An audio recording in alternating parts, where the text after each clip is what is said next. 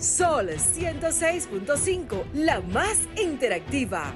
Una emisora RCC Miria.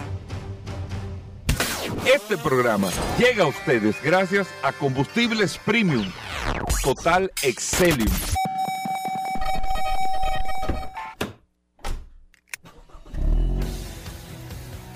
Bienvenidos al programa número uno de movilidad en la República Dominicana. Vehículos en la radio. Resumen, Vehículos en la radio.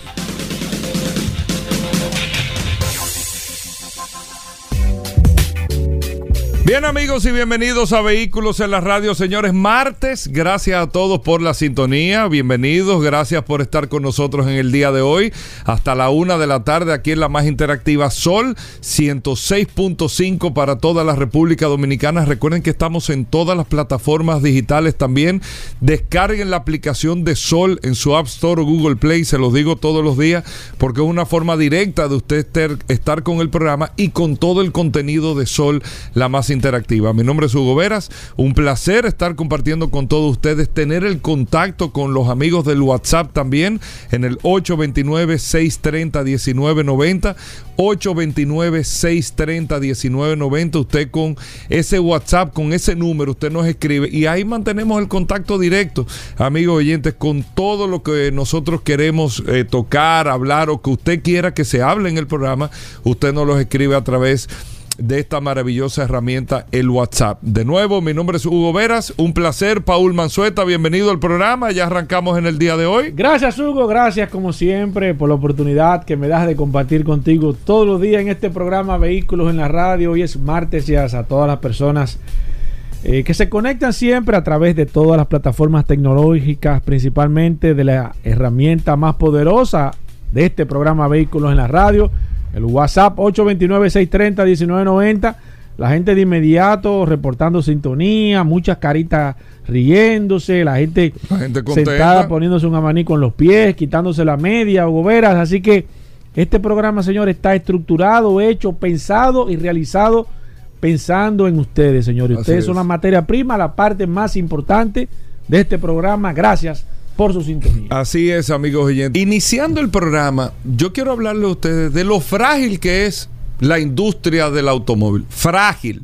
Así como fuerte, así como es una industria que mueve tanto dinero a nivel global, que mueve más del 23% de la economía del mundo, la mueve esta industria, pero no la protagoniza la industria, y, me voy a explicar eh, con lo que le estoy diciendo. La industria nosotros la entendemos o la vemos, la industria de los vehículos, por los fabricantes, por las marcas. Esos son los protagonistas de la industria automotriz a simple vista. Eso es lo que nosotros vemos. Audi, el grupo Volkswagen, el grupo eh, Renault, Peugeot, Citroën, eh, eh, el, perdón, lo estoy mezclando ahí, el grupo Nissan que tiene el grupo Renault y tiene Mitsubishi también, Peugeot, Citroën, el grupo Stellantis, usted tiene el grupo General Motors, el grupo de la Ford Motor Company, Hyundai, Kia el grupo BMW, eh, Daimler con Mercedes-Benz y las otras marcas. Lo vemos así. Eh, Toyota como grupo, también como corporación, Honda Motor Company. Eso solo, esa es la industria automotriz, eso es lo que nosotros entendemos, esos son los fabricantes. Pero esa, esa es la cara de la industria automotriz. Pero detrás de esa cara, señores, los fabricantes de vehículos pueden producir tal vez, y tú me corregirás, Paula, y ¿qué pueden producir del carro? El 20, 25, el 30% de los componentes. No más de ahí. Te producen las carrocerías, te producen los motores, más no necesariamente las transmisiones, y cuidado con los motores también. Eh, te producen el desarrollo y el, diseño. Ajá. Pero después de ahí, amigos oyentes, los cristales, los asientos, los componentes eléctricos, las gomas, los aros, los amortiguadores, eh, eh, los tornillos, todo lo que usted ve en un carro son terceros. Eso es tercerizado completo. la industria automotriz te pinta, hace el marketing, distribuye y vende. Pero esas son las marcas que yo le estoy mencionando, amigo oyente. Pero después todo, usted está montado en su carro ahora mismo. Usted ve ese guía que usted está agarrando. Eso no lo hizo la fábrica. Eso lo hizo un tercero que le suple ese fabricante. Usted ve eh, los cables de bujía que tiene ahí, eso lo hizo un tercero. Usted ve el alternador, un tercero. Usted ve los limpiavidrios, un tercero. Usted ve la palanca de los cambios, un tercero. El radio, un tercero. El asiento donde está sentado, un tercero. Esa tela, un tercero. El, eh, vi, todo. La máquina de los vidrios. Yo pude, a, mí me llamó mucho la atención. Uno va aprendiendo a medida que va pasando el tiempo. Yo fui una vez a una exposición en Sao Paulo, Brasil, que era de ensambladores de armadores. Eh, de armadores de vehículos. Brasil es una gran industria eh, del automóvil de ensamblaje para el consumo local y para la exportación. Y vi cantidad de empresas, como tres empresas que hacían la máquina de cristales. Empresas, pero corporaciones que se dedican a hacer máquinas de cristales para subir y bajar los vidrios, por ejemplo. Visteón, el otro, este, fulano. Y así usted veía el depósito del agua, los radiadores. Todo eso es tercerizado. Y cuando usted tiene todo eso tercerizado, usted llega a tener una cierta fragilidad en su negocio, en su industria del automóvil. Y por eso estamos viviendo, por ejemplo, que hacía, creo que en la historia no se había vivido una crisis de esta naturaleza porque uno de los distribuidores que el mayor fabricante de microchips está en Taiwán, uno de los, eh, de los tercerizados, uno de los suplidores, falló en la cadena de producción. Y eso puso eh, eh, en, en una situación muy delicada y débil la industria completa del automóvil. Porque una de las cadenas falló, que es la cadena de los microchips. Y es que los fabricantes no tienen capacidad para hacerlo todo, por eso todo lo tercerizan. Todo es tercerizado. Yo, el fabricante diseña, ensambla, desarrolla la tecnología, pide y hace el marketing y vende. Y tiene el esquema de financiamiento, tiene el tema del aftermarket, tiene el tema del valor de las marcas, tiene una serie de cosas. Pero es para que ustedes entiendan un poco la fragilidad que si te falla un suplidor, la cadena completa falla automáticamente falla automáticamente la cadena completa.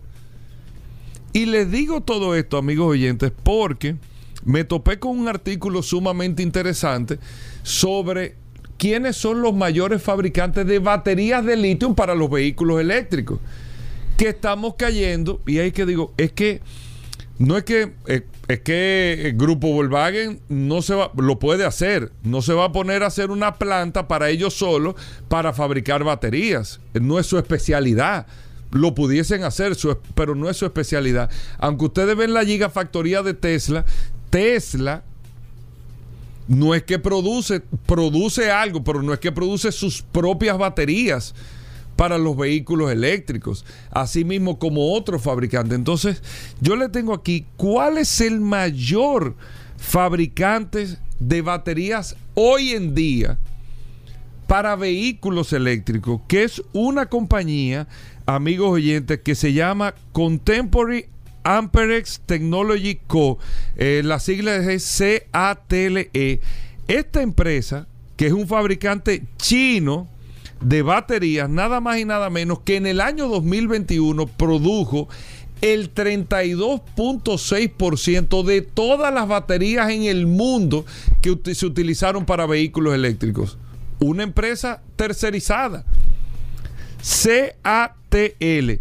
Esta empresa le suple las baterías a los vehículos eléctricos de quién? De Tesla, de Volkswagen, de Peugeot Citroën, de Toyota, de Honda y de BMW, entre otras marcas, para sus vehículos eléctricos, sus vehículos híbridos. No son ellos mismos. ¿Qué le quiero decir con esto? Si esta empresa china falla en la cadena de producción, se pone automáticamente, se le tranca el juego a los vehículos eléctricos.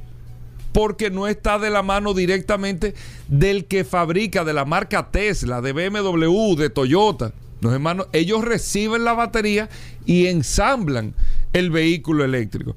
CATL, este fabricante chino, produjo el 32.6% de todas las baterías en el mundo para vehículos eléctricos. En segundo lugar, y me sorprendió este dato, ¿tú sabes cuál es el segundo fabricante, Paul, y amigos oyentes del programa? Hoy en día que más baterías para vehículos eléctricos está eh, eh, produciendo en el mundo, LG. LG, amigos oyentes, surcoreana, de Corea del Sur, produjo el año pasado el 20.3% de todas las baterías de vehículos eléctricos en el mundo. Léase, el 59%, 59.9% de todas las baterías de vehículos eléctricos en todos los vehículos eléctricos que se vendieron en el mundo el año pasado, esas baterías las pusieron dos empresas, una china y una coreana para toda la fábrica del mundo. 59.9% de todas las baterías. Luego, en tercer lugar, otro que me llamó la atención también, Paul y amigos oyentes de vehículos en la radio, Panasonic. Panasonic es el tercer productor hoy en día, que tal vez no lo vemos, nosotros lo conocemos los radios, los televisores, no, Panasonic Panasonic, amigo oyente, tiene el 12.2% del mercado de baterías en el mundo para vehículos eléctricos. Es el tercer mayor suplidor de baterías para vehículos eléctricos, el 12.2%, amigos oyentes de vehículos en la radio. Y en cuarto lugar, en este, en este ranking, está BID que era el primer fabricante hace muchos años y ya está en una cuarta posición, también chino, BID que produce, amigos oyentes, el 8.8% de las baterías de vehículos eléctricos, no solamente para ellos, sino para suplir al mercado global. En quinto lugar y por último, es otra surcoreana que se llama SK On, que tiene un 5.6%. Léase.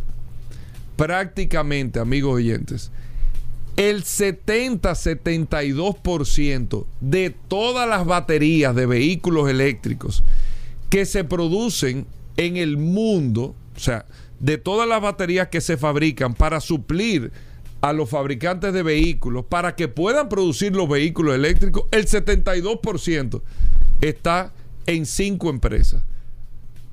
Tres, eh, dos chinas, no, perdón, tres chinas, una coreana y una japonesa. Ahí está, 72%.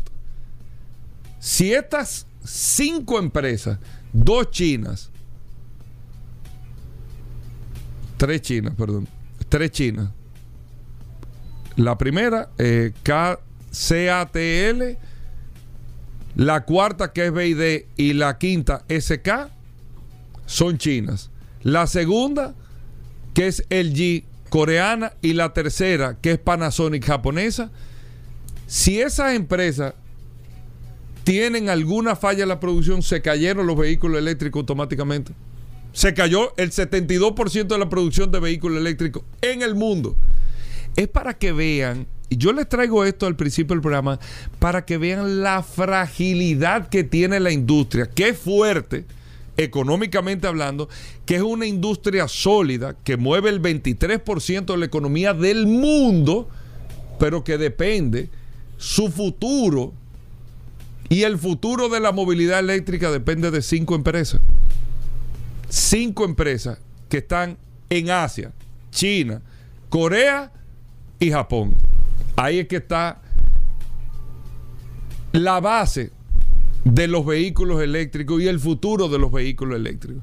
¿Se dan cuenta? Si la empresa china CATL le pasa una situación, o como tú decías, Paul, el año pasado, una teoría de conspiración y dice, espérate, tranqué. O los chinos dicen tranqué. se cae el 45% de la producción de vehículos automáticamente. Claro, eso no le conviene a nadie, pero el 45% de la producción de los vehículos eléctricos. Y así tú tienes una cantidad de suplidores, señores, que los vehículos tienen más de 10 mil componentes. Y si nos ponemos a ver los componentes normales, son 70 mil, contando tornillo por tornillo, las piezas y las partes que lleva un vehículo. Para que tengan una idea de cómo es que se estructura y todas las cosas que dependen esta industria del automóvil. Nosotros hacemos una breve pausa, venimos en un momento con más información. Oye, este programa... Oye, mete me está llamando Discovery Channel. No puedo. ¿Cómo así? No podemos. ¿De Discovery? Sí. De ¿Y de History? ¿No te escribieron También, a cada rato. Pero no, podemos. este vehículo en la radio. Sí, sí, sí, venimos de inmediato. Resumen. Vehículos en la radio.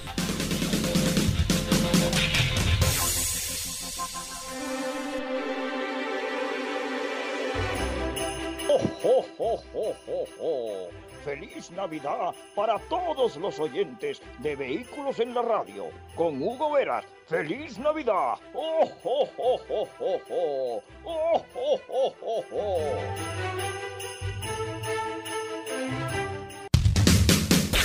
Resumen. Vehículos en la Radio.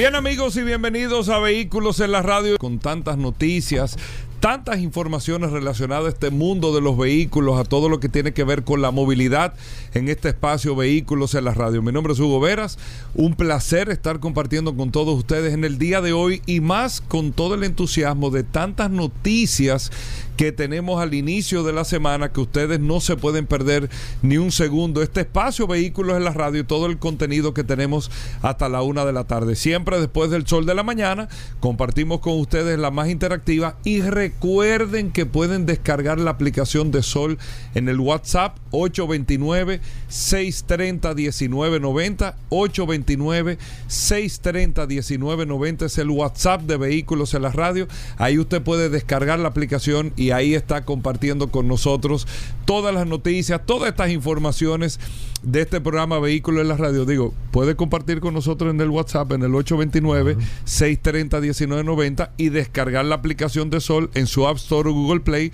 Sol FM, descargar la aplicación ahí. Al inicio del programa, eh, actualizarles un poco de lo que está pasando en la industria del automóvil y que en estas cosas uno no puede ser pasional.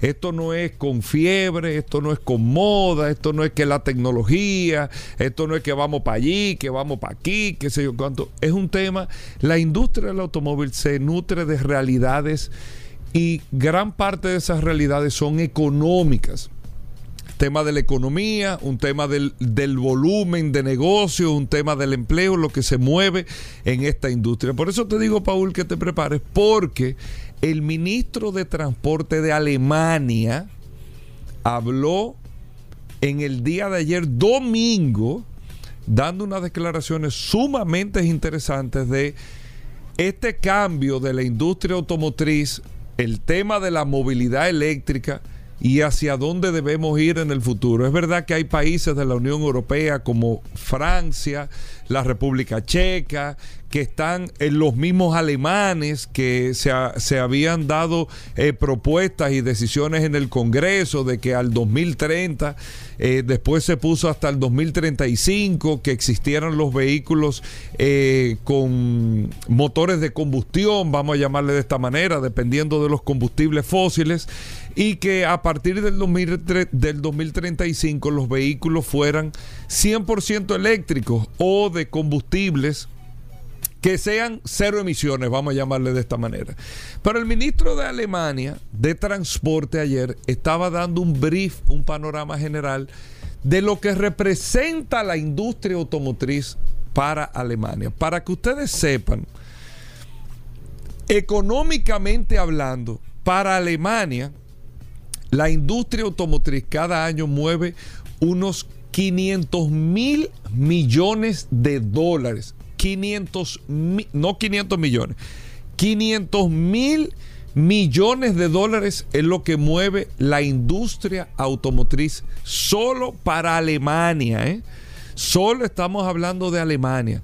El 11.9% de la masa laboral la mueve la industria del automóvil. Incluso es un 3% por encima del promedio de otras industrias que existen en Alemania. La industria del automóvil es la que más empleos mueve en toda Alemania, que de manera directa, de manera directa, es casi un millón de personas. Y recuerden, aunque él no lo decía, pero los datos que se dan estadísticos, que deben de ser similares en Alemania los Estados Unidos, es que de cada empleo directo, que genera la industria automotriz, hay siete empleos indirectos. Si nos ponemos a calcular de esta manera, entonces diríamos que de la industria automotriz, entre 7 y 8 millones de personas comen eh, eh, de, manera, de, de una forma u otra de esta industria automotriz, que mueve, reitero, 500 mil millones de dólares al año 438 mil, 440 mil millones de euros que usted se pone a hacer el cálculo y vamos a darle un redondeo en unos 500 mil millones de dólares. ¿Qué dice el ministro de Transporte alemán? De hacer el cambio en el 2035 a los vehículos eléctricos solamente, se estarían perdiendo solamente la industria automotriz de manera directa, se estarían perdiendo más de 400 mil empleos. 400 mil empleos se van por el cambio de la movilidad eléctrica. Oye bien, es un tema económico, esto no es un tema de que mira, que es un tema económico. Y él decía o dice y es lo que está trabajando Alemania en este momento, independientemente que los otros países de la Unión Europea, que esto, lo otro. Él dice que la apuesta más sensata a la transformación, que se tiene que tener vehículos cero emisiones, de acuerdo. El tema del medio ambiente, todo esto de acuerdo.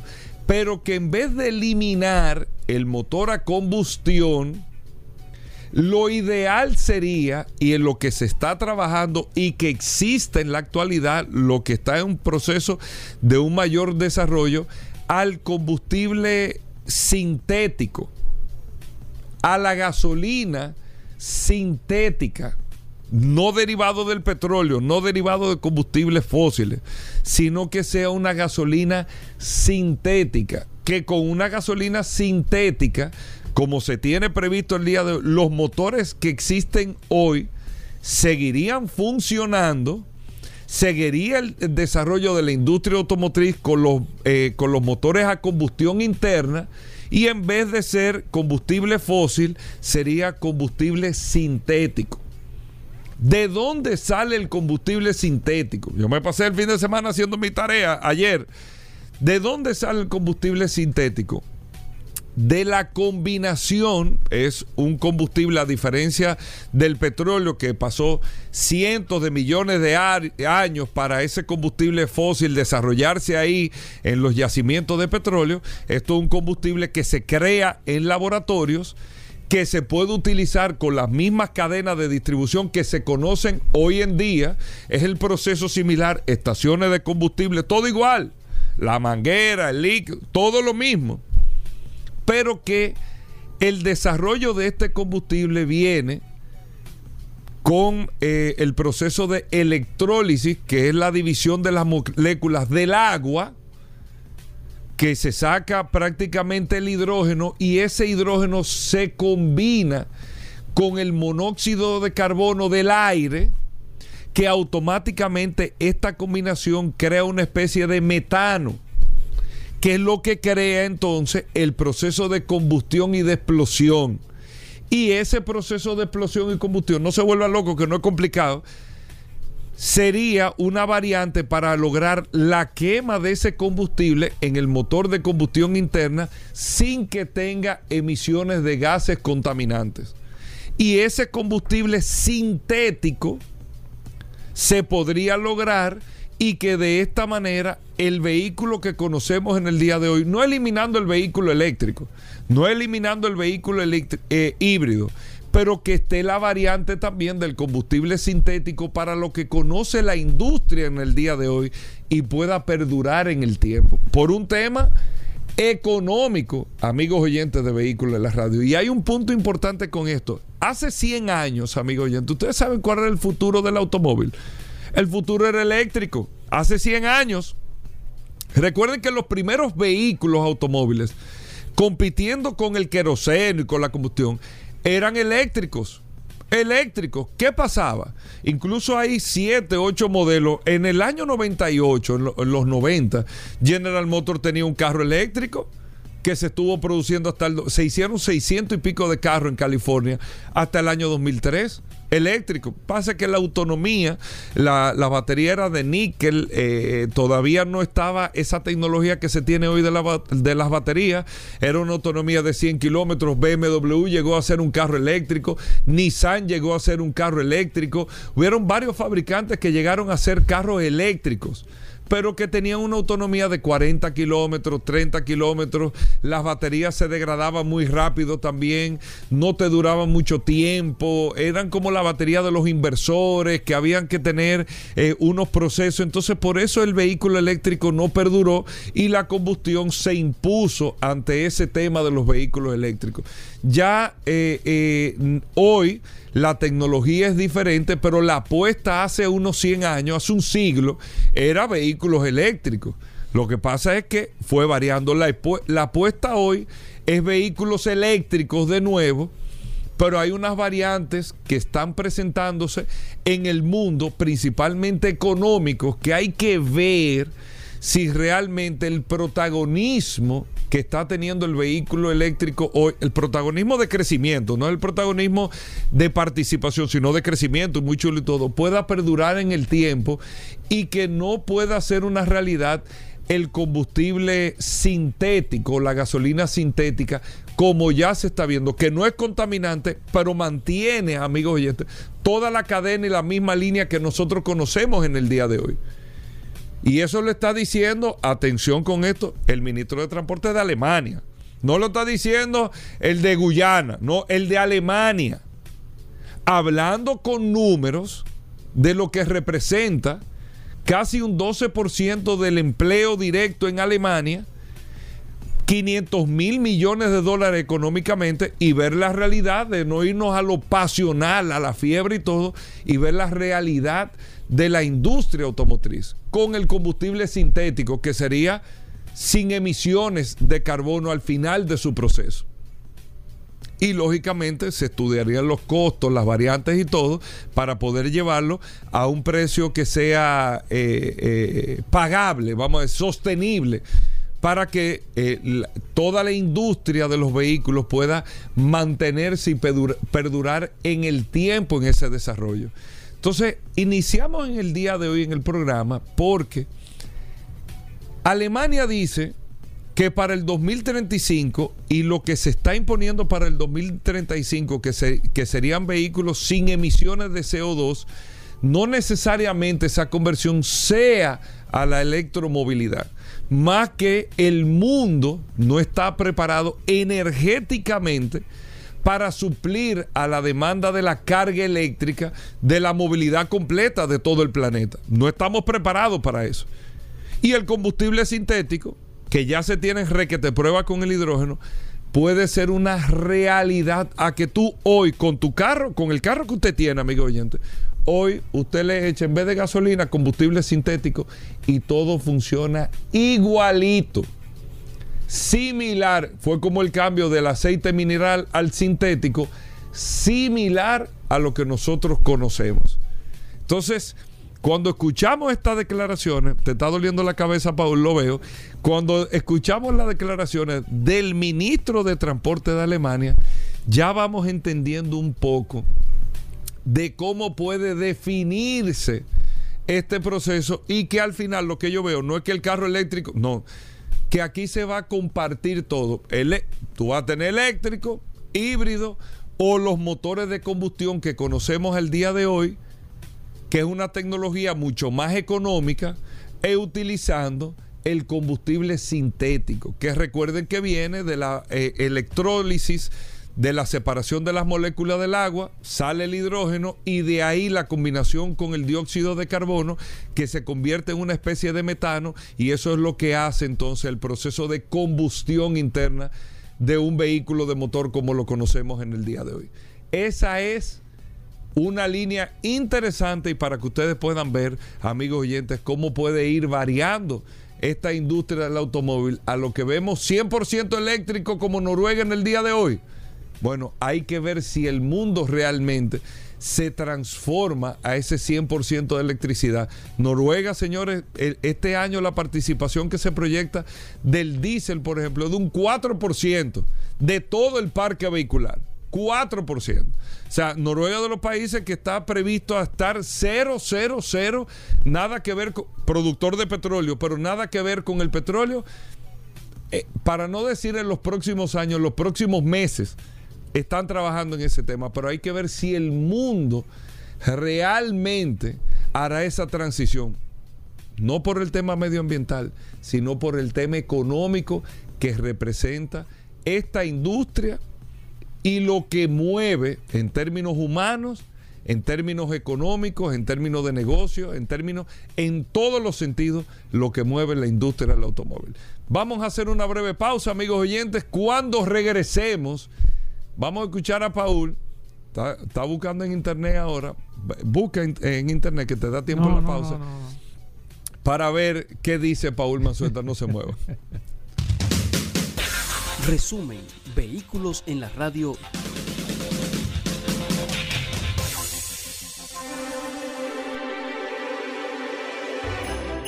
¡Oh, oh, oh, oh, oh! Feliz Navidad para todos los oyentes de Vehículos en la Radio. Con Hugo Veras, feliz Navidad. ¡Oh, oh, oh, oh, oh, oh! ¡Oh, oh, oh, oh, oh!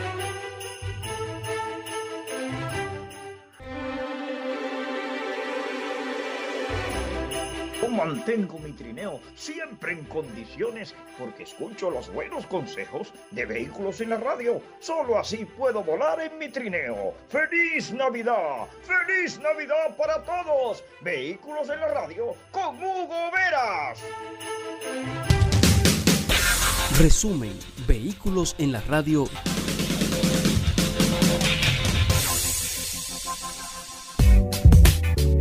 Bien amigos y bienvenidos a Vehículos en la Radio martes, señores, amigos oyentes. Miren, amigos oyentes, pongan la atención a esto que le voy a decir y se lo voy a decir, eh, le voy a hablar este contexto por una marca que está sufriendo, sufriendo y está presta, presta a eventualmente desaparecer por no haberse reinventado con tiempo. ¿Qué es reinventarse? Uno entender que un producto que usted tiene en el día de hoy, que funciona perfectamente, que va a seguir utilizándose el producto en el futuro, pero que probablemente la línea en el empaque, en la marca, en el diseño, en la comunicación, en los detalles, en el público que le está consumiendo hoy, tiene obligatoriamente usted que ir reinventando la marca para mantenerse con la vigencia, para mantener los artistas lo hacen.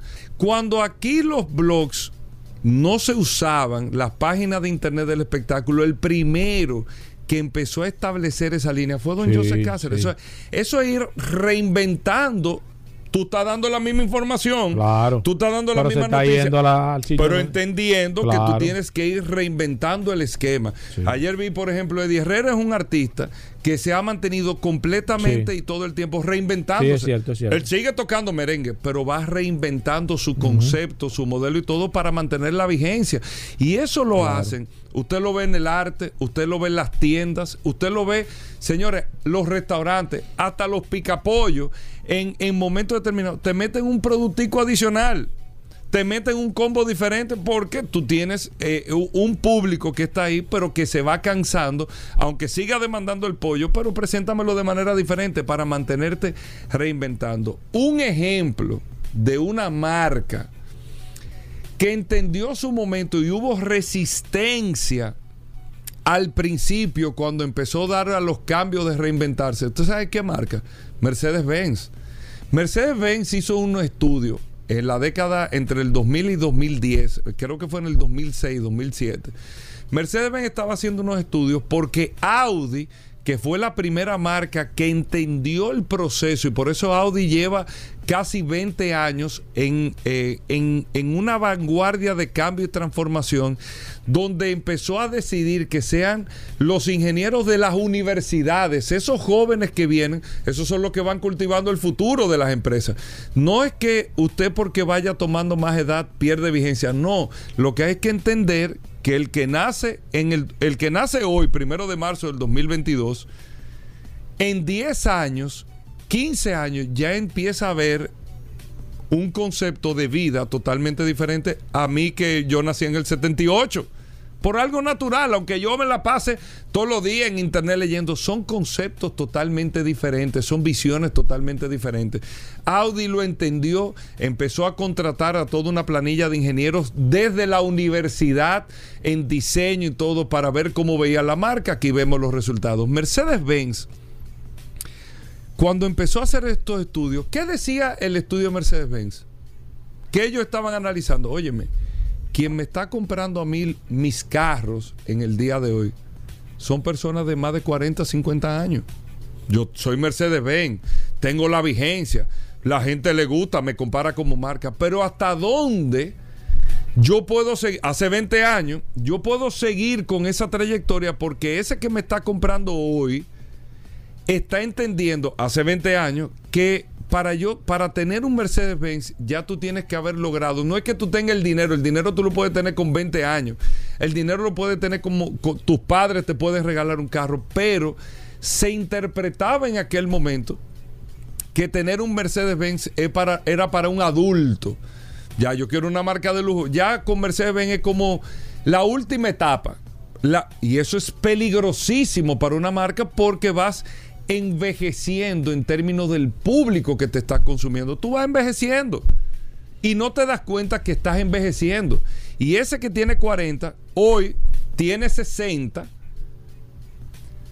Ahorita ya por temas biológicos no está y te quedas sin nada. Te quedas sin un público recurrente que te vaya comprando, comprando el vehículo. Entonces por eso Mercedes ahí fue que cambió la estrategia, hizo modelos mucho más agresivos, entró con el CLA, aunque tenía el clase A, el CLA, los modelos de SUV, empezó a cambiarle al clase E incluso con el S también en sus versiones AMG, empezó a hacer vehículos mucho más robustos, empezó a quitar la estrella del bonete, esa estrella que la tienes en un modelo, pero tú tienes que el mismo carro poder comprarlo con un aspecto más deportivo y tener la estrella grandota adelante en la parrilla, que la gente lo veía Oye, pero qué Charlie se ve eso, qué raro que ellos cuando. Porque se veía muy estridente para una marca tan tradicional como Mercedes-Benz. Hoy en día todo el mundo usa ya o le gusta la estrella eh, dentro de la parrilla, la estrella grande de Mercedes-Benz. Fueron.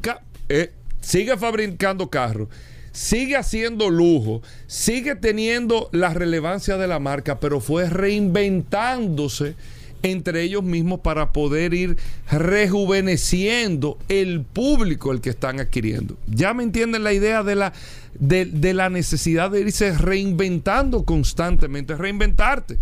Constantemente tú tienes que ir evolucionando por los cambios que se van dando en los modelos de negocio, en los modelos de comportamiento, en todo. ¿Qué marca no ha logrado esto? Y está en un punto grave hoy para desaparecer. Harley Davidson. Ya, yo te iba a decir eso mismo. Harley Davidson. Yo tuve ayer eh, con una persona amante de Harley Davidson que estuvo muy involucrado con la marca, que me estaba dando unos datos. Me decía, mira Hugo, los que compraban Harley Davidson aquí, que siguen siendo fanáticos de la Harley Davidson y que siguen con la cultura de Harley Davidson, con la cultura y todo, ya están muy por encima, eh, eh, son muy adultos, para no llamarle de otra eh, manera. Tienen 60, 70 años algunos, con unos estilos de motocicletas que no han captado la atención de las nuevas generaciones que vienen llegando, que están demandando otro tipo de moto, están demandando motocicletas, pero otro estilo de motocicleta. Y Harley ha llegado a un punto, no por los datos de República Dominicana, no. En datos como en Puerto Rico, las ventas de Harley están bajando 40, 35% cada año. ¿Por qué? Porque cada vez más tiene un público, pero cada vez más ese público de Harley Davidson va envejeciendo. Va perdiendo incluso las cualidades para poder tener una motocicleta de esa categoría. Y el que viene subiendo no está interesado en Harley. Porque el estilo del motor no es el que está demandando ahora mismo la generación que va subiendo. ¿Qué está demandando la generación? ¿Qué es lo que más se está vendiendo ahora mismo? Los, los motores duales. Son motocicletas caras, costosas, de carretera, que tú puedes utilizar en la carretera, pero que el dual es que tú puedes irte eh, eh, en caminos, vamos a decir, no de asfalto, no para tú hacer fuera, de carretera. Fuera de carretera, no es para tú hacer un monteo con un enduro, pero que tú puedas tener la oportunidad de hacer otras cosas más que estar paseando en un asfalto. Y esos motores duales, otras marcas están BMW, KTM, fulano, están tomando Ducati están tomando ese segmento de ese tipo de motocicletas duales y de otro tipo de motocicletas, dependiendo del propósito y todo. Pero Harley se ha quedado atrincherado en un estilo, con varios modelos, pero un estilo, en un solo uso. No importa la categoría de Harley Davidson que yo compre, yo nada más tengo un solo uso. Yo no tengo varias categorías para varios usos que yo pueda hacer. Y Harley le está llegando a un punto que el público que lo consume, donde su mayor mercado en los Estados Unidos, está envejeciendo. Envejeciendo y la marca no está creciendo. No es que uno no quiera tener un t-shirt de Harley Davidson, un sticker. No es que nadie a la gente le gusta, pero no la usa. Me gustan, pero no lo que yo quiero. Me gusta el el de Paul, aperísimo, pero no lo que yo quiero. No es lo que yo quiero necesariamente. Entonces hay un público que sí quiere, pero ese público se va reduciendo y hay otro público que está creciendo que tú no le estás llegando y por eso tus ventas decrecen. Vas perdiendo la participación del mercado y sin darte cuenta desapareces.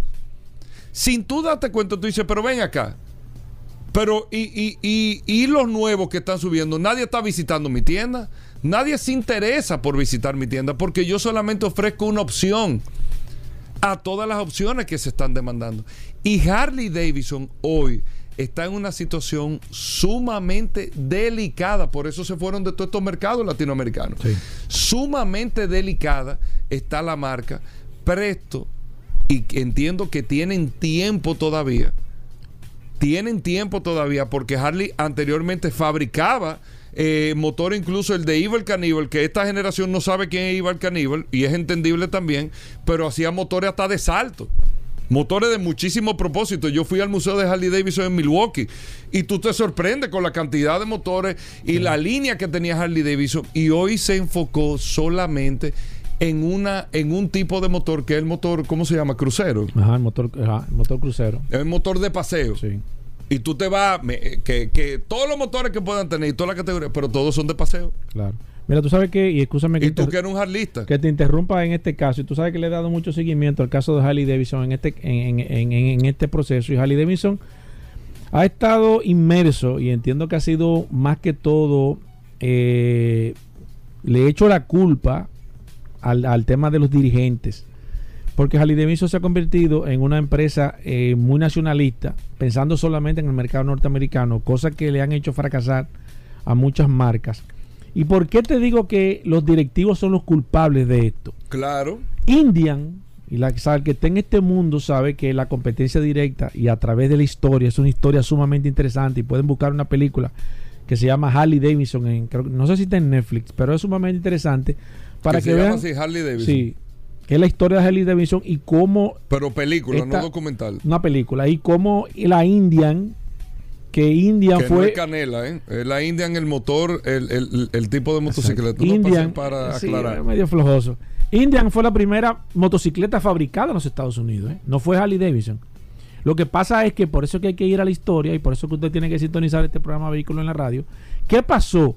¿Qué pasó con Harley Davidson? Que Harley Davidson se convirtió en la marca emblemática en los Estados Unidos, no siendo, sin embargo, el fabricante, ni siquiera el fabricante de mayor venta ahora mismo en los Estados Unidos, pero sí es el vehículo o es la motocicleta emblemática de Estados Unidos. En la Primera Guerra Mundial, y por eso que siempre tenemos que ir a la historia, y por eso tenemos que hacer me voy a ir quizás muy, muy profundo. No, no, dale, dale, dale. No, quiero tampoco. No, no, dile, dile. Eh, eh, siempre tenemos que ir al caso del tema de las guerras, lo importante que han sido y lo determinante que han sido el tema de las guerras en el todo lo que tiene que ver la movilidad. Eh, cuando vino la Primera Guerra Mundial, ustedes saben que en Estados Unidos hay una ley donde el presidente de Estados Unidos promulga esta ley y, la, y los fabricantes en Estados Unidos, de acuerdo a la necesidad que tenga el país, tienen que darle prioridad a fabricar vehículos que le convengan. Vehículos de combate. bueno, lo que, lo que te necesites. Lo que tú fabricas es, en este caso, motocicletas. Entonces tú tienes que fabricar más motocicletas para ellos, aunque no te descuides. especificaciones pero, pero la mayor parte tiene que dármela a mí o vendérmela. La mayor capacidad. Sí, tú, tú tienes que darme. Y en esa época, como Indian era mucho más grande que Harley Davidson, le pusieron que prácticamente más del 90% de la producción de Indian fuera fabricado para, la guerra. Sin embargo, como Harley Davidson era una empresa mucho más pequeña, lo que hicieron fue que la tomaron como un secundario y le pusieron que, que diera la mitad de la producción y ahí de los mercados. ¿Qué pasó? Exacto. Como hubo una escasez de motocicletas en el mercado norteamericano, Harley Davidson se aprovechó y le quitó la hegemonía a, a Indian en los Estados Unidos. Pero ahora, Hugo Vera, el caso ahora es totalmente contrario. Indian como marca siendo una marca que trabaja de manera directa, siendo competencia de Harley Davidson, las ventas están muy, muy buenas. Ahora, Harley Davidson ha tenido dos errores garrafales que en su momento lo convirtieron en la parte quizás más importante, el caso del sonido. Ellos tuvieron la oportunidad. Pero eso no, lo veamos como un error. Eh, bueno, no eh, error, eh, pero se está convirtiendo en su peor enemigo. Hoy en día ha sido un boomerang por el tema de la, de la electrificación. Lo que pasó con BlackBerry. BlackBerry creó un sistema que fue un boom al principio, que era un sistema encriptado, cerrado, que no era compartido con otros celulares, fue lo que le dio el boom, pero también fue lo que lo llevó a la, a la, a, la, tumba. ¿Tú me entiendes? Lo que te da una ventaja en un momento también puede convertirse en tu peor enemigo al final. Lo que está pasando también, quizás no la misma, con el tema de la tecnología con los vehículos también, que lo que se convirtió en el avance más importante se ha convertido en el peor enemigo, del automóvil. Entonces, ¿qué pasó con este caso? Para no hacerlo, me, me, para no hacerlo muy largo. si tú estás hablando de Harley Davidson y Marlboro Man. Esa es la película. No, no, no. No, no. ¿Qué pasó con este caso? No, no vi eso. No, no, ¿Tú no viste Harley Davidson Marlboro Man? No, no vi. pero de verdad tú no la viste. No, eso que pero, Paul, una película, es una película de verdad. No, pero en Marlboro Man, como que nada más con ese título. Viejo, de verdad, de verdad. El, el que hace el papel de Marlboro Man es el. Eh, que, que el que hizo The Wrestler también, que es el que hace el, enemigo de Iron Man en la parte 2. ¿Cómo es que se llama este actor? Ah, que, ah, que, que, tiene la cara de malón. Ese, ajá, ese Marlboro que, que, saca como un látigo que le da a los carros Fórmula 1. Él, es. Eh, ¿Cómo se llama? Él es el que hace de. Tenemos a José ahí, que el asistente que en los controles, que nos va a dar, nos va a dar una mano ahí. Espérate el, WhatsApp se ha, se, eh, se ha frisado. No, pero ya no están escribiendo aquí en el WhatsApp de Vehículos de la Radio, que, que la gente se pone activa de, manera inmediata. Pero te voy a, buscar. Vamos a hacer un paréntesis en, lo que estamos. Bueno, pero termina, termina. Bueno, en este caso, Goberas, ¿qué pasó? Bueno, el tema de esa apuesta tan arriesgada que hizo Harley Davidson a su momento de lanzar una motocicleta eléctrica buscando hacer un crossover, una transición, cuando lo primero que debió de hacer. Mickey Rock. Ahí me escribieron en el WhatsApp. Mira, ahora entró todo el mundo. Mickey Rock. Míralo ahí. Míralo ahí. Harley Davidson y Marlboro Man. Míralo ahí, ¿verdad? Pero buena la película. Ah, puede ser buena, pero me suena como media flojosa. Entonces, ¿qué pasó, Gobera? Harley Davidson hizo. Don Johnson, No solamente ellos Perdón, paréntesis ahí. ¿Eh? Don Johnson y Philly Michael Thomas. Don Johnson tiene que tener como 80 años. No, pero Don Johnson y Philly Michael Thomas. También. Que era Miami Vice, policía especial. Que tenía el Ferrari Teta Rosa. Sí. Blanco. Sí. Que nosotros hemos explicado por qué el tema de Teta Rosa. Ya, ya, tú te imaginas que tú te lo sabes. Porque. El Teta Rosa. El, el, Teta Rosa viene que es tapa rosada. Ese motor trae la tapa del motor. Es roja Y de ahí viene el eh, nombre que se llama Testa Rosa, Ferrari Testa Rosa. ¿Quién? No, pero Rodolfo no se sabe. Bueno, entonces. Pues, bueno, para concluir el tema, Goberas, ese, ese proceso de ellos de ellos primero darse cuenta que el, el, sonido no va a ser lo más importante cuando ellos enfocaron todo su esquema de publicidad, marketing, todo está enfocado en el sonido, que de hecho está registrado el sonido. el estilo. Sí, no, lo que eh, pasa es que eh, estilo hay mucho estilo, porque se posicionaron. Entonces hay un estilo Harley Davidson, pero no hay un estilo en realidad Harley Davidson.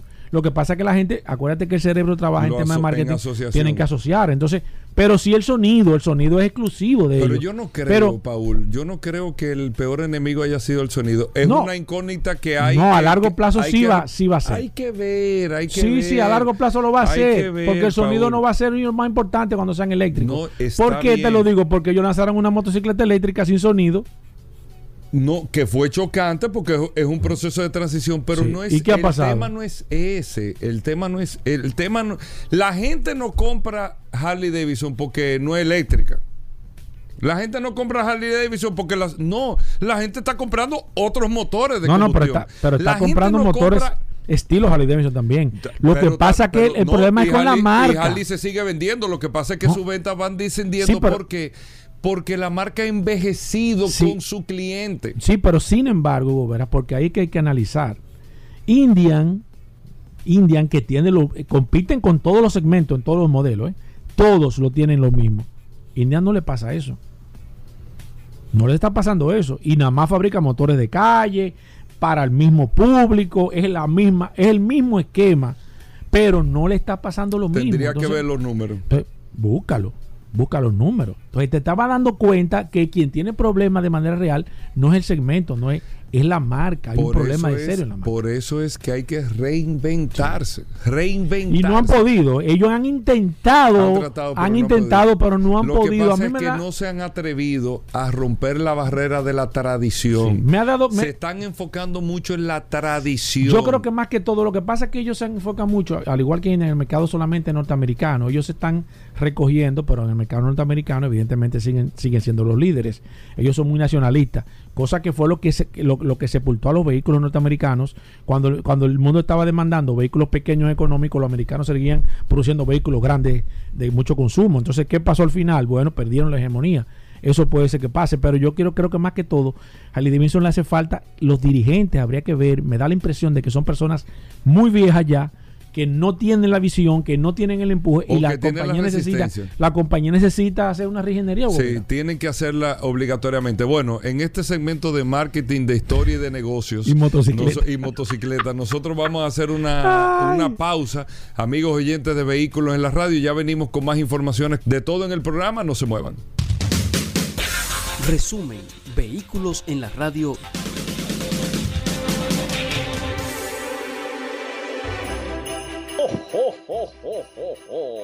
¡Feliz Navidad para todos los oyentes de Vehículos en la Radio! Con Hugo Veras. ¡Feliz Navidad! ¡Oh, oh, oh, oh, oh, oh! ¡Oh, oh, oh, oh, oh! Vehículos en la Radio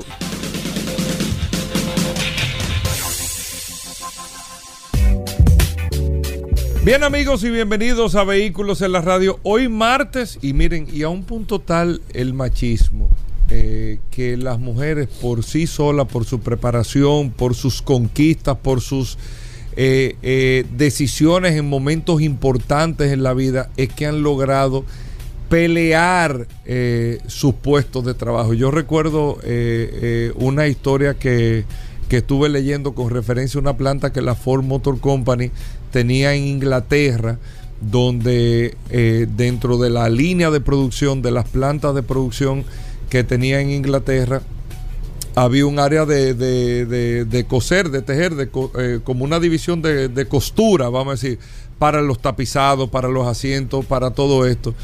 Y en esa, en esa división que la mayoría de personas que trabajaban ahí por el tema de la mano de obra de la costura que se identifica a la mujer con ese arte, con esa habilidad para tejer. Sin embargo, sin embargo, amigos oyentes, los hombres que participaban en esta misma división, en este mismo departamento, y tal vez algunos haciendo el mismo trabajo que la mujer, ganaban mucho más que las mujeres en ese momento, pero mucho más dinero, donde se calculaba que tal vez el sueldo de la mujer, por ejemplo, si tú ganabas 100 pesos, a la mujer le pagaban 70, 75 pesos, cosa que no tenía explicación solamente por, porque eran mujeres y porque se entiende, se entendía que el hombre debía en ese momento ganar más que la mujer. Un tema cultural, un tema que viene desde la historia.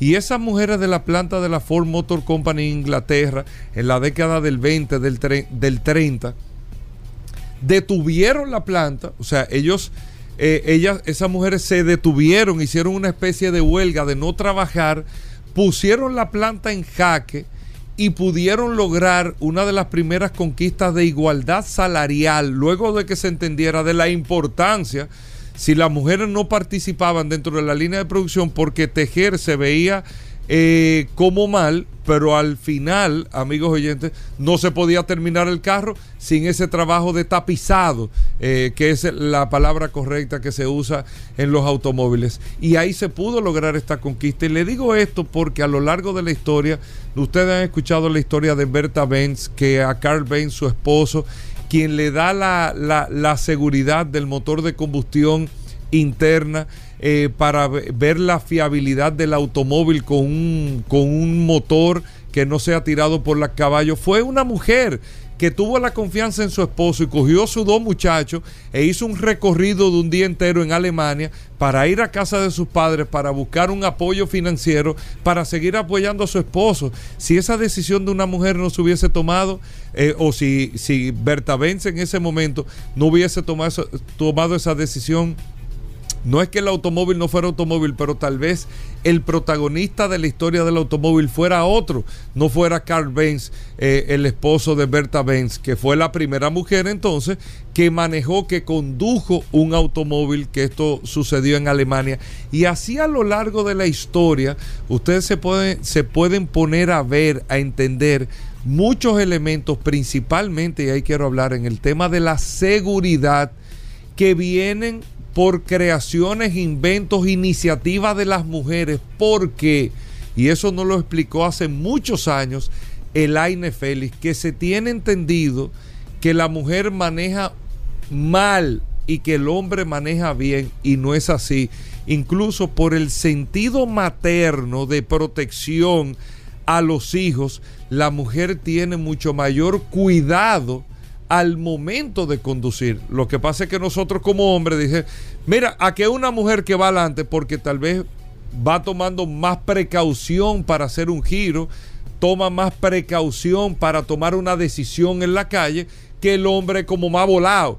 Pero esa decisión con mayor precaución que la mujer toma es por un instinto, instinto, perdón, materno que tienen las mujeres con la periferia y con los hijos también. Fíjate que el que es padre sabe que tiene a su muchacho al lado y a veces los muchachos se le vuelan, eh, va por aquí, por allí, uno como que no se da cuenta, pero la mujer no. La mujer tiene ese sentido de protección de la circunferencia del radio, vamos a decir, de control que tiene y eso lo hace o la hace mucho más precavida en su condición materna natural y eso es lo que hace a la mujer que sea mucho más precavida al momento de conducir para que tengan ese dato. Y de ahí inventos importantes en la industria del automóvil como el limpia cristales, el limpia vidrio como nosotros conocemos, la creación de una mujer que ella misma vio y se dio cuenta de que estaba montado en un carro con un hombre y cada cierto tiempo, o por la nieve o por el polvo, había que detenerse para ir a pasarle un paño al vidrio de adelante y desarrolló ese sistema con un palo y una goma para poder desde adentro, haciendo una palanca, hacer la limpieza de ese cristal y que tú no tengas que apiarte. El sentido y la pericia de una mujer, las señales direccionales y la luz de stop en los vehículos de la parte trasera diseñada por quién? Por una mujer también, donde incluso yo tengo la historia reciente y busqué el nombre de ella, er, ella se llamaba Florence Lawrence, que era una estrella de cine de Hollywood, hizo más de 240 películas en Hollywood, tuvo una situación de accidente, lamentablemente su historia de manera personal no terminó muy bien, pero ella fue la que creó con eh, eh, unas señales que le montó a su vehículo hechas en cartón, en luces direccionales de izquierda o derecha, que te eh, hacían la simbología. Si tú ibas a tomar de un carril, ibas a pasar a la mano derecha o ibas a pasar a la mano izquierda, no eran intermitentes, simplemente tú sacabas la señal y entraba la señal de que ibas a girar y la luz de stop también que hacía una especie de mano de que iba a frenar y que se iba a parar y esa sí se activaba con el freno del vehículo. Fue una mujer que desarrolló esto es una de las señales más importantes y trascendentales para la seguridad vial que hoy en día se sigue utilizando y no se ha podido sustituir en el automóvil, creada también por ese sentido de seguridad, por un tema biológico y natural que tienen las mujeres.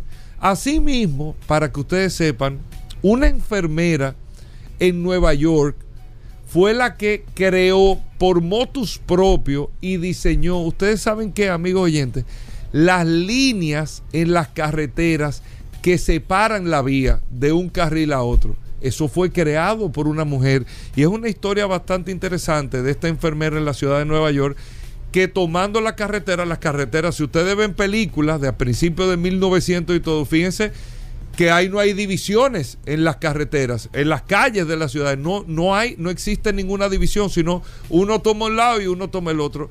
Y en ese momento ella conduciendo un Ford Modelo T que tenía, un camión le venía arriba en la misma calle y ella con la impotencia que tenía empezó a decir, ve acá, este es tu lado y este es mi lado. Y empezó por motus propios a pintar, a dividir en dos la calle para indicarle al conductor que venía en la contravía de que usted tiene este lado y este lado tiene que respetarlo porque es para lo que vamos de este lado. Y eso fue desarrollado por una mujer que en principio tuvo mucha resistencia y años después el primer estado de los Estados Unidos que decidió identificar las carreteras de su estado fue el estado de California. Más de 6 mil kilómetros de carretera fueron pintados por la iniciativa de una mujer. Y así si ustedes se ponen a buscar la historia, Paul tiene varias anécdotas también de seguro. Nosotros hicimos alertas vehículos también. es más, vamos a poner hoy una alerta vehículos que hicimos dedicada a las mujeres también no es la historia, la historia clave de, momentos claves e importantes dentro de la industria automotriz, en la participación del diseño interior de los automóviles, la participación al día de hoy donde una mujer como Mari Ibarra es la CEO de uno de los más grandes automotrices eh, fabricantes del mundo, que es de General Motors, nos deja saber que la mujer ha podido, por motos propios y por conquistas, ir avanzando dentro de una industria que es a la clara enfocado entre hombres. En la historia de la Fórmula 1 solamente cinco mujeres han participado.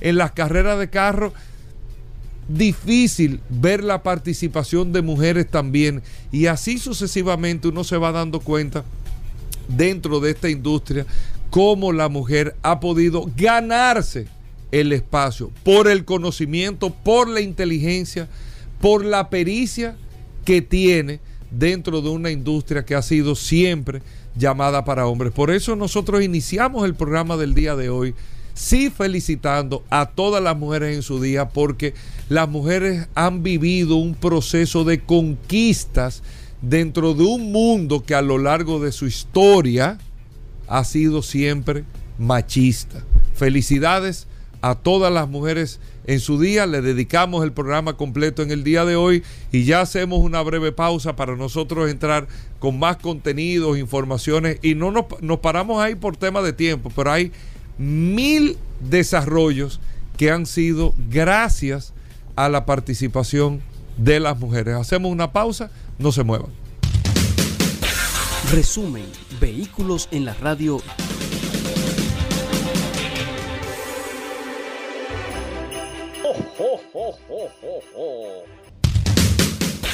Resumen, vehículos en la radio.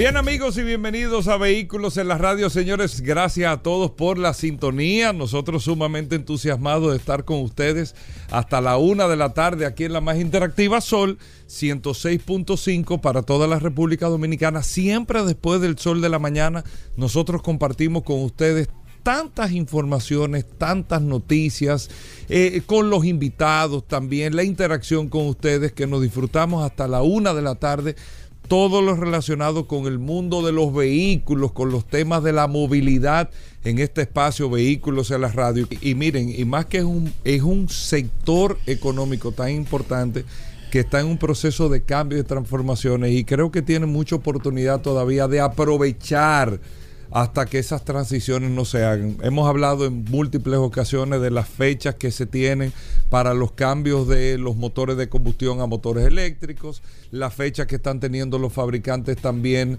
eh, para que en algunos mercados dejen de comercializar o vender algún tipo de vehículos. Hay países que están tomando decisiones, no solamente los fabricantes, con las limitaciones en los próximos años de dónde se van a vender vehículos de combustible, dónde no. Ahora esto le está dando mucho más validez el aumento del precio y la inestabilidad que hay en el mundo por el precio del barril del petróleo y así los precios exorbitantes de los combustibles.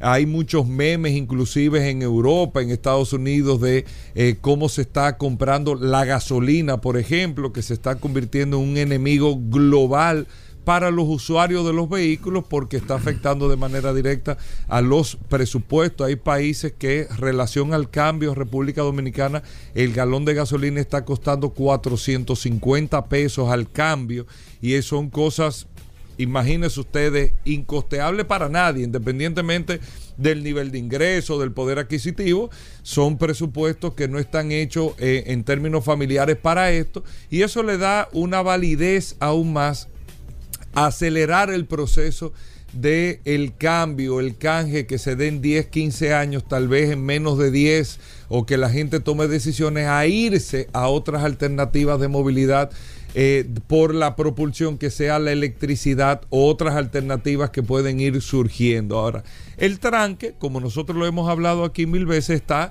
en las automotrices. Las automotrices tienen un tranque. Eh, lo hemos hablado en múltiples ocasiones porque tienen que tratar de eficientizar aún más el negocio que tienen hasta que lo puedan tener. Hasta que yo pueda tener este modelo de negocio que tengo, tengo que tratar de sacarle el mayor provecho. Y el modelo de negocio eh, que se tiene al día de hoy es la fabricación de vehículos, número uno. El tema eh, financiero, número dos. El tema de la intermediación de ventas, número tres y el tema del mantenimiento y la reposición de partes, piezas y todo y los servicios que eh, para que ustedes sepan forma parte importante del negocio. Y esos son y ese punto tanto la venta directa como el tema del mantenimiento va a cambiar significativamente porque lo que eh, hacia donde se está proyectando el mundo en corto plazo, en 10 años corto plazo, es que los vehículos que se estarán produciendo no van a demandar del mantenimiento que se lleva al día de hoy. Eso no va a ser necesario y lo hemos hablado en múltiples ocasiones. Entonces, las marcas automotrices, así mismo como la intermediación, ayer hablamos extendidamente de esto, como ya hay fabricantes que van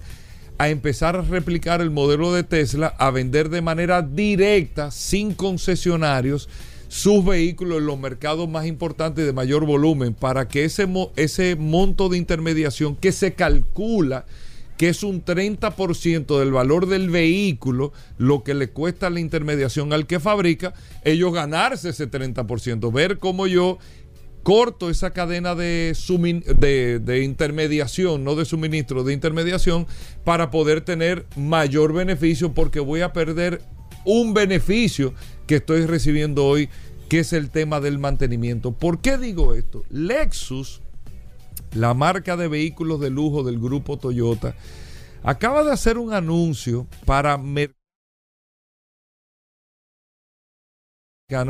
pero yo quiero dar la noticia para tratar de transmitirle esta idea eh, a la República Dominicana y a los concesionarios representantes de marca de República Dominicana y a los que venden vehículos en República Dominicana. Por los próximos 10 años todavía hay una oportunidad de negocio que se va a mantener. El negocio va a cambiar, es verdad, pero no nos vamos a lamentar desde ahora porque no ha cambiado. Cambiará. Pero en su momento usted puede sacar el mayor provecho al negocio que tiene al día de hoy. Es como las petroleras.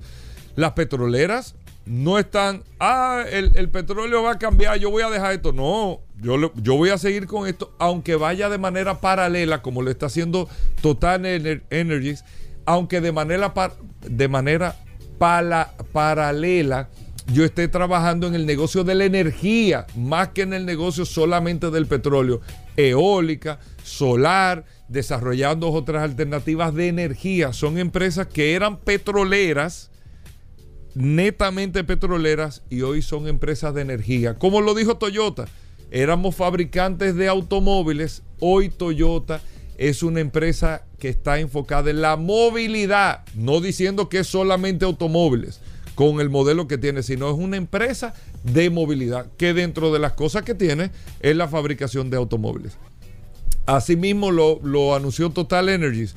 Nosotros éramos una petrolera, ahora Total es la mayor, eh, es una de las empresas que tiene eh, de los mayores desarrollos y producción de paneles solares del mundo. Está con la energía eólica, está desarrollando nuevas alternativas de energía, están evolucionando. Todo el mundo está evolucionando sin dejar el negocio de hoy, porque hoy hay un negocio y el año que viene continuará y en los próximos cinco años ese negocio continuará también. Pero a ese negocio que va a estar continuando y como tiene fecha de vencimiento, tenemos que sacarle el mejor provecho. ¿Qué anuncia Lexus? Lexus en mercados puntuales acaba de anunciar el programa Lexus Relax o, Relájate para el tema no solamente de la compra de un vehículo nuevo, todas las marcas, principalmente la marca Premium, tienen divisiones, eh, Premium Selection, eh, eh, carros certificados por esto. Aquí Mercedes-Benz lo tiene, por ejemplo, Mercedes-Benz Autosama fue el que llevó, yo pudiese decir, aparte de Porsche, pero Autosama es el que más provecho le ha sacado a ese modelo de venta de sus mismas marcas para vehículos usados y eso ayuda muchísimo a mantener el precio en el mercado de la venta no solamente del nuevo, sino el aftermarket con el vehículo usado. Y Mercedes-Benz Autosama lo ha hecho muy bien, incluso dando garantía a esos vehículos usados, pero Lexus hace una presentación, una propuesta sumamente interesante y hay que entenderla porque Lexus lo que está es amarrando o alargando su negocio. No dejándoselo a un tercero el negocio, sino amarrando su negocio a futuro, a largo plazo, o sea, extendiendo a un poco más el plazo de cómo yo puedo irle sacando más beneficio a un carro que produje, que ya lo vendí, que cuando sale de garantía ya yo me desconecto de ese cliente ya yo pierdo cualquier tipo de beneficio que pueda tener con ese cliente. Pues no, sin tener que ver con seguro de que eh, seguro de garantía que te extienden la garantía en vehículos nuevos, que eso se vende aquí en República Dominicana. Incluso hay concesionarios que te dicen, tú tienes una garantía de 3 años, 5 años, pero tú la puedes extender a 7, 8 años pagando un adicional. Lexus acaba de anunciar lo siguiente, que es sumamente interesante. El Lexus Relax tú tienes un Lexus o compras un Lexus, tú no tienes que registrarte en ningún sitio. Tú no tienes que pagar un adicional tampoco en ningún lugar. Tú no tienes que anunciar absolutamente nada. Simplemente tú tienes un Lexus. Lo estás llevando a tus mantenimientos regulares como lo establece el fabricante en, en garantía. No importa que tú vendas el carro, que, te, que pase a un segundo dueño, Lexus le está incrementando la garantía en algunos mercados. Reitero, no sé si eso llegará en un momento, pero yo lo haría en República Dominicana. A 10 años la garantía del carro y o 160 mil kilómetros. ¿Ok? 10 años y o 160 mil kilómetros. Y el carro va a mantener esa garantía, el carro Lexus, siempre y cuando que, lógicamente e inteligentemente, tú te mantengas llevándolo a hacer todos los mantenimientos regulares como lo establece Lexus en la casa o en el distribuidor autorizado o en el taller autorizado. No tienes que anunciarme nada. Tú no tienes que registrarte en ningún sitio. Tú estás llevando tus mantenimientos periódicos.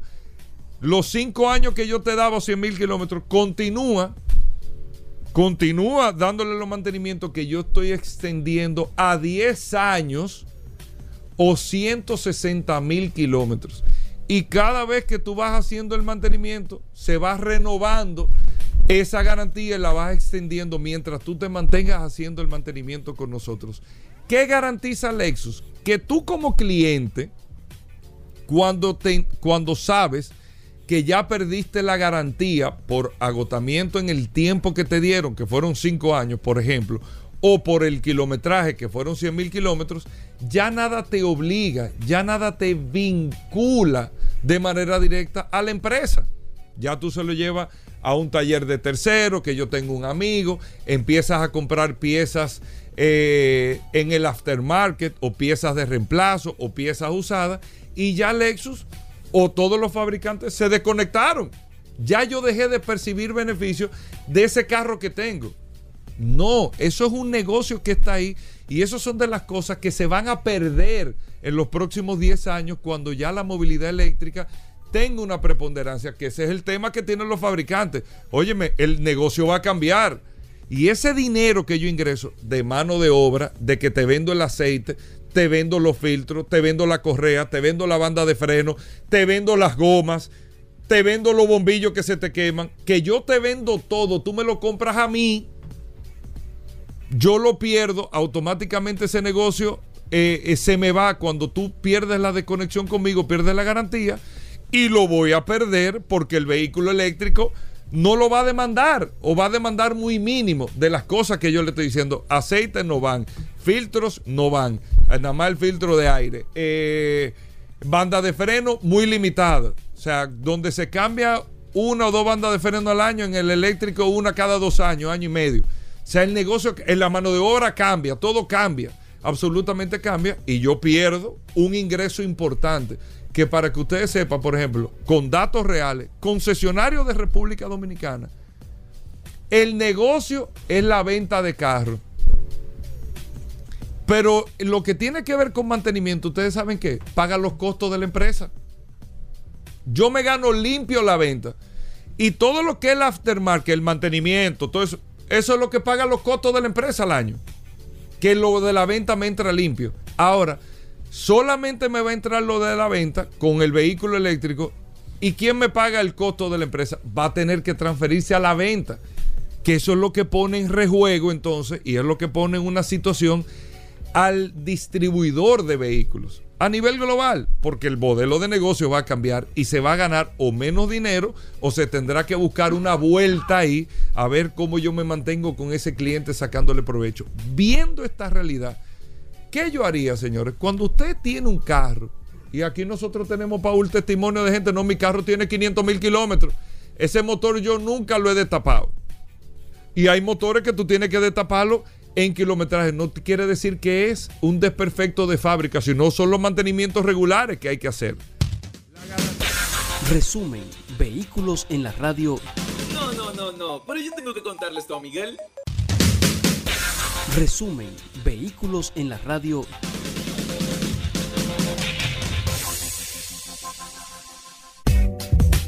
Bueno, de vuelta en Vehículos en la Radio, amigos oyentes. Gracias a todos por la sintonía. Pero llegamos a la parte final de este programa. Agradeciéndole a todos nuestros amigos oyentes por haber estado eh, con nosotros. Un abrazo a todos nuestros amigos oyentes del programa. Y mañana miércoles ya nos veremos con más noticias e informaciones siempre después del sol de la mañana. Gracias a todos nuestros amigos oyentes. Paul. Eh, nada, Gobera, nos quedamos aquí con la herramienta más poderosa de este programa. Si usted tiene alguna pregunta, recuerden que este WhatsApp está a su disposición.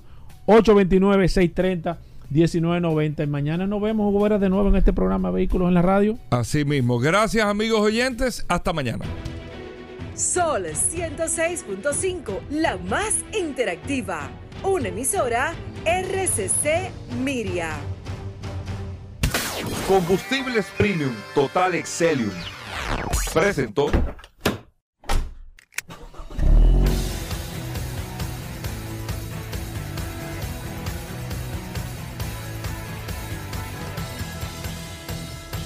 Vehículos en la radio.